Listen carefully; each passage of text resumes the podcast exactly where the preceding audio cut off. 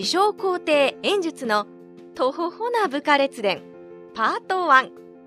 通常列伝は称賛されるに値する人物かともかくも歴史に名を残した人物に後世の歴史家によって与えられるものですが三国志の登場人物の一握りしかその光栄には良くしていません。そこで初めての三国志では歴史の中に消えた地味な武将たちを掘り起こしちょっとだけスポットライトを当ててあげたいなと思います。その栄えある第1回目は三国志の群雄の中では秒速で皇帝を名乗り中央朝を起こしてしまった残念な人物の代表演術航路のとほほな家臣たちの列伝です。帝王の血を受け継いだ地味な息子円陽円陽は言わずと知れた自称皇帝演術の息子にあたる人物です。まさに帝王の血を受け継いだ彼ですが西暦199年に演術が病死すると一族は没落。円陽は一族の円院に守られわずかな一族と共に演術のかつての配下龍君を頼って漢城に逃れていきます。しかし龍君は当時勢力を伸ばしていた孫作の前に敗れて敗走。円陽は孫作の捕虜になってしまいます。かつて演術の客商だった孫作に今度は演術の息子の円陽が囚われる。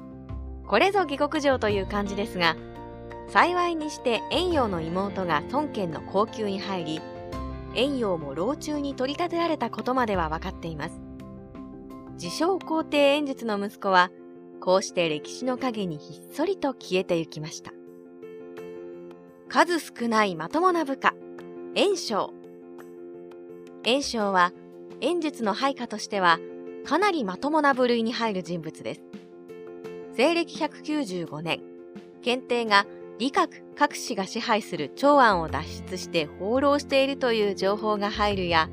演術は部下たちに宣言します。これはすでに漢の徳が衰えたという意味じゃね？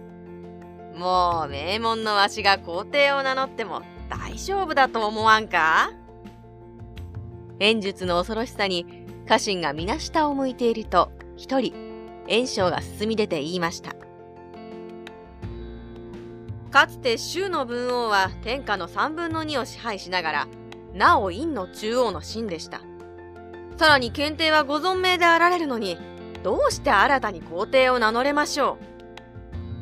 う？その堂々とした物言いに演術の家臣は心の中で拍手喝采。演術はみるみる不機嫌になりましたが、正論を前に反撃のしようもなく。じゃあ、もう少しだけ待ってみようかな、とコメントします。炎章偉い。いい仕事をしたと思うのですが、その後、炎章は歴史書に出てこなくなります。やっぱり演説の機嫌を損ねたことで処分されたんでしょうか。